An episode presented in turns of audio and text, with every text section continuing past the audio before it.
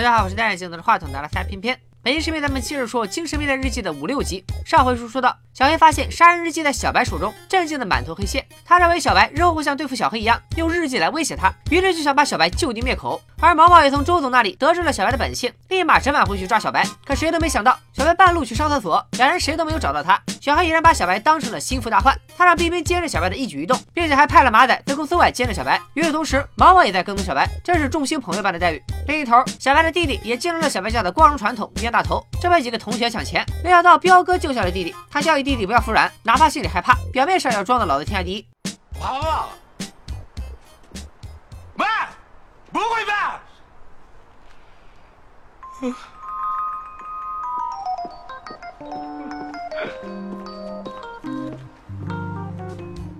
彪哥看见小白蹲着吓得大脑短路，连忙带小白去抓那两个欺负他弟弟的熊孩子。本来以为只有俩孩子，结果对方足足有十几个人。正在跟踪小白的毛毛叫来了余辉，小黑的马仔也在暗中观察，他们都想看看小白的真面目。小白这时又想起自己曾经看过的老无所依，当下决定抛硬币的方式赌这帮不良少年的性命。可硬币还没落地，小白就被打得找不着北。没人知道，小白决定洗心革面，重新做人。他不会动这群小毛孩一根手指头，要杀只杀强者。可十几岁男孩的下手没轻没重，眼看就要打出人命了，毛毛终于看不下去了。哎呀，给。 야? 야야야! 이씨, 움직이지 마! 움직이지 마! 아저씨 혼자 왔어요? 그 여러 명이서 왔어 혼자 안 왔는데 아닌데 아닌데 어, 어 오지 마 오지 마. 야이 똥강아지 새끼들아! 누가 목숨을 구해주려고 내가 여기다 여기야 강이야 강자.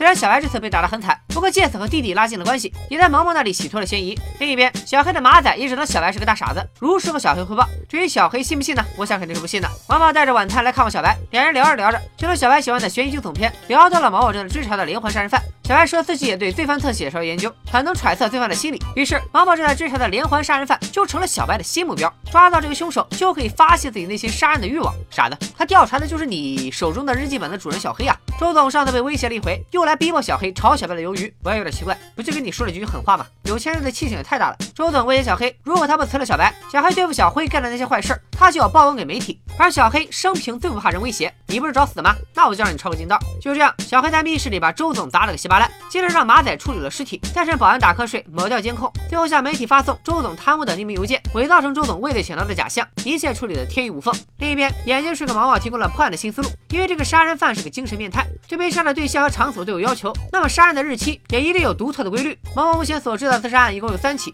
日期分别是三月四日、四月二十二到二十八日之间的一天，以及九月十三日。可是不管毛毛咋想，也想不出这几天有啥特别的。这时候小白打了电话，他向毛毛越是没有头绪的时候，越要放松一下，缓解压力。于是他俩又来到了上层那家密室，小白独自玩的开心，毛毛还沉浸在那几串日期里。这时小白借机提出自己的想法，他根据电影《杀人回忆》的角度出发，他结合证券公司出现的知识背景，用 Cosby 三百曲线图分析段日期。这个图其实很简单，综合股价指数为 x，x 下跌的时候，收益 y 就会增加。小白画的这张曲线图上，绿色是五日的线，红色是二十日的线。每个五日曲线突破二十日曲线的时候，就正是三起自杀案的日期。而如果这个推理正确的话，还有一起没被发现的案子就发生在七月八日。这一次分析让毛毛更加相信小白，他真的找到一起七月八日发生的失踪案。如果确定这起案件和自杀案有相似之处，就能完全确认凶手的作案频率。于是毛毛带着小白来到失踪案发生的工厂四处打探，正好发现了一个蒙古工人。他小声告诉毛毛一个蒙语单词奥拉赫，毛毛以为这是工人的名字。就在他还想继续追问的时候，老板发现小白和毛毛不对劲，把俩人轰了出来。随后小白借口手机落在工厂，让毛毛先回去上班，自己则带他潜入工厂，打算用变态的直觉抓住真凶，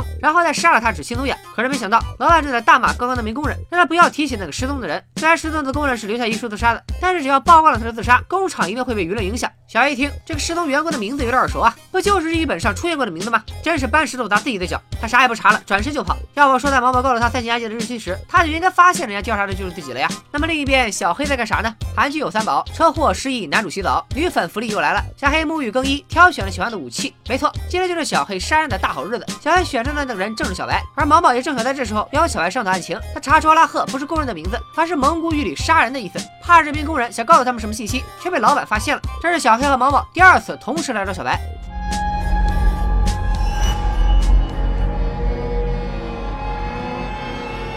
신경전이에요.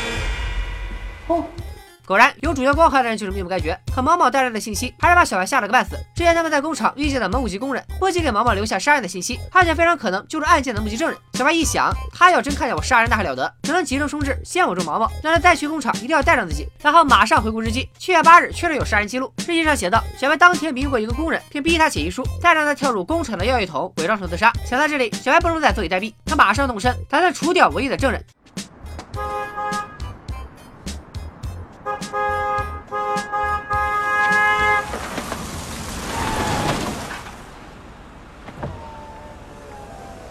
어딜 그리 급하게 가십니까, 형님?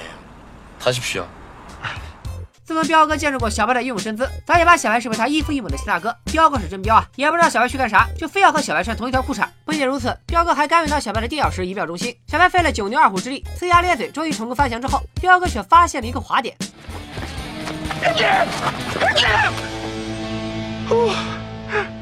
문이 열렸네. 小白本来是要把蒙古工人灭口，可一看这小哥被老板打得这么惨，他就有心软了，不仅给人家上药，还好言好语安慰人家。咱们也给这个工人起一个可爱的名字，就叫萌萌吧。白天萌萌盘问过萌萌，也亮过警察的证件，这让萌萌以为小白也是警察。他告诉小白，这个死者是他的朋友，生前留下了一封遗书。而根据萌萌对死者的熟悉程度，发现其中一个字是死者故意写错的，所以这是一个证明他杀的死亡信息。而工厂老板因为遗书上的内容都在控诉自己，怕受牵连，逼萌萌和他一起抛尸。萌萌还要赚钱养老家的亲人，所以他急着想个报警，最后也不得不听老板的命令。本来萌萌是打算玩沉默的，可是小白和萌萌的出现，让他又想为工友伸冤。小白让萌萌千万别说出去，一旦有事儿，一定先给他打电话，并且带走了遗书，烧掉了这份证据。接下来，小白得想办法阻止毛毛继续调查，而小白今天早退，还是引起了小黑的注意。他本来以为小白是有啥新资源，可一听工厂的名字，小黑的脸当场就黑了，因为他以为小白开始调查自己了。今天又是小白跟着毛毛去工厂的一天，毛毛看样子是不查出真相誓不罢休，却碰上老板正要离开，眼看毛毛不要命的去拦车，小白也只能两眼一闭，冲上去变态救美。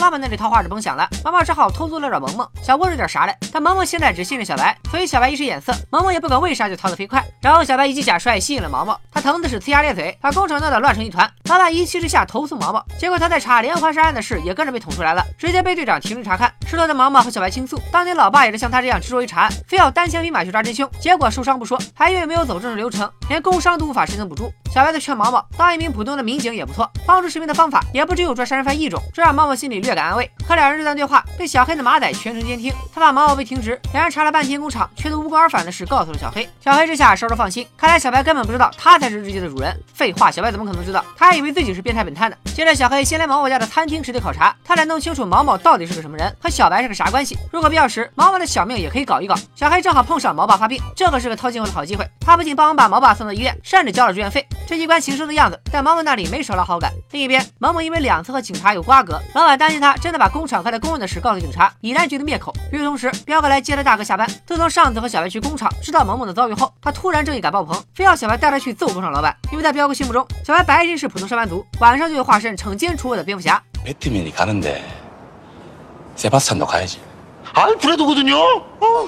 배트맨이 가는데 세바스찬도 가야지. 아이 그래도거든요. 어우, 也就在这时，萌萌一通挣扎，费劲巴拉的拨通了小白的电话。没想到电话刚接通，老板就回来了。于是萌萌的挣扎，还有老板要杀掉萌萌的咆哮，全都传到了小白的耳中。彪哥想着救人，小白却知道老板杀掉萌萌对他来说是件好事，这样就可以掩盖他在工厂作案的事实。于是小白冷漠的挂掉电话，转身离开，只剩下彪哥在他身后失望的呼喊。 걔가 지금 믿을 사람이라고는 형님밖에 없으니까 전화한 거 아닙니까? 타지에서 이렇게 죽어버리면 고향의 가족들은 얼마나 마음이 아프겠습니까? 사람 그렇게 안 봤는데 씨.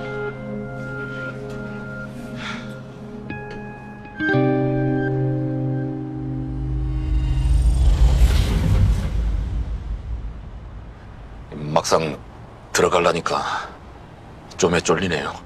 老板正用小黑杀死萌萌工友的方式，一步步把萌萌逼向工厂的药液桶。小白就在此时破门而入，他开门的声音惊动了老板，给了萌萌一个逃跑的机会。小白自欺欺人，但心里不断强调，来工厂只是为了确认老板会杀死萌萌。但他的亲眼看着萌萌满头是血、仓皇逃跑的样子，小白还是无法做到见死不救。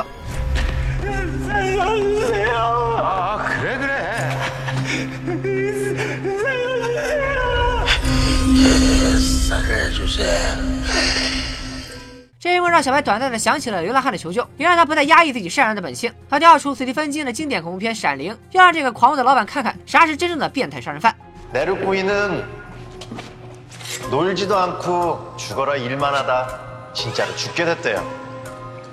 내구이는놀지도않고죽어라일만했는데왜죽어야될까 요?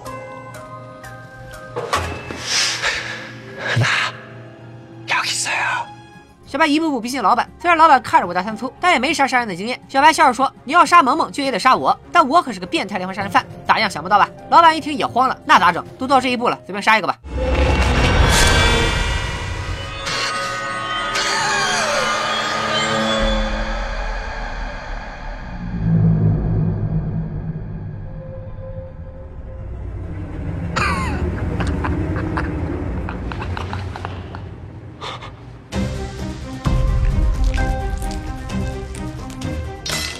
看着手中的鲜血，小白的小心脏砰砰砰跳个不停。他突然兴奋起来，变态的血液沸腾了。小白按住老板就下手，还好这是彪哥叫来警察，要不然工厂老板很可能成为小白手上的第一条人命。另一边，毛毛还在护理昏迷的老爸。小黑拿着爱心晚餐来拉关系。这时于辉打来电话，告诉毛毛工厂出事了。小黑在旁边听到电话的内容，当下就自告奋勇送毛毛去现场。就这样，黑白 CP 外加毛毛三人就这么在工厂聚齐了。毛毛奇怪小黑和小白为啥认识，小白奇怪小黑和毛毛为啥认识。但三人都没工夫解释，因为萌萌工友的尸体被找到了，尸体周围全是警察，而小黑和小白都精神紧绷，他们在怕同一件事，怕被人发现真正的杀人凶手就在这里。接着，毛毛和研究叔通过法医鉴定，从死者喉咙里发现了采血针的针头，这明显是死者死前故意吞下的证据。而这种针一般都是糖尿病患者验血糖时用的，但死者却并没有类似疾病。接着，毛毛向上级汇报了近一段时间收集的证据：工厂死者在左手拇指上的确有采血的痕迹，并且这种情况发生在多起自杀案中。毛毛怀疑凶手是心安迷药让被害人昏迷，然后采血记录，然后再将人伪装成自杀。这个凶手专杀孤儿老人、流浪汉、考试生等弱者，并根据股票趋势特有的日期进行作案，还可能是相关从业人员。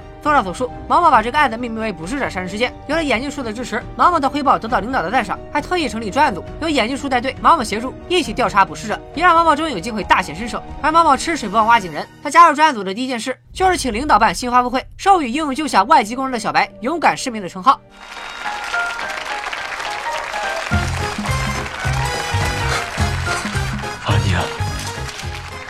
假的呀？小卖部万没想到，身为变态杀人犯的自己，有一天也会获得政府的嘉奖。但更令他意外的是，毛毛已经把嫌疑人范围缩小到三十多岁的证券从业者，还给这个杀人犯起名为“捕食者杀人魔”。之后的一段时间，捕食者杀人魔成了社会新闻的热门话题，连续几天都挂在热搜上。专案组也接到许多与自杀案件相关的视频热线，眼看着新闻越播越火，小白坐不住了，他拿了两大袋子烤肉，借口要给毛毛加餐，顺便偷了毛毛的证件。想趁专案组没人的时候，看看警察们查到哪一步了，啥时候查到自己。另一边，小黑他爸约他去打猎。小黑小时候很喜欢和老爸去打猎，这是少有能证明自己是老爸儿子的机会。那那时候老爸就喜欢喝生鹿血，小黑总是嫌弃血腥气，一口也不喝。小黑学会了表现，一口喝光了鹿血。没想到小黑努力错了方向，老爸不在乎弟弟无能，反正对小黑的嗜血实施提防。今天照例应该是小黑杀人的日子，可他被老爸叫来打猎，耽误了行程。一看就是老爸故意为之。果然，两人在山上小别墅准备的时候，老爸终于问起小黑杀人案到底是不是他干的。与此同时，小白也陷入危机关头，他潜入专案组，没想到半路有突发事件，警察们都紧急回来办公。心急的小白只能躲在柜子里，而毛毛凭借直觉感觉到柜子有些不对劲。可是小黑举起猎枪对准了老爸，而毛毛则一步步走近了小白。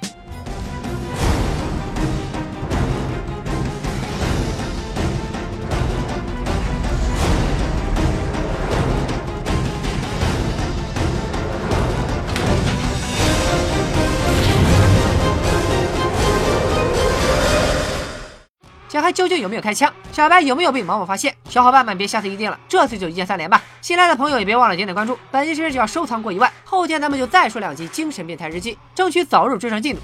拜了个拜。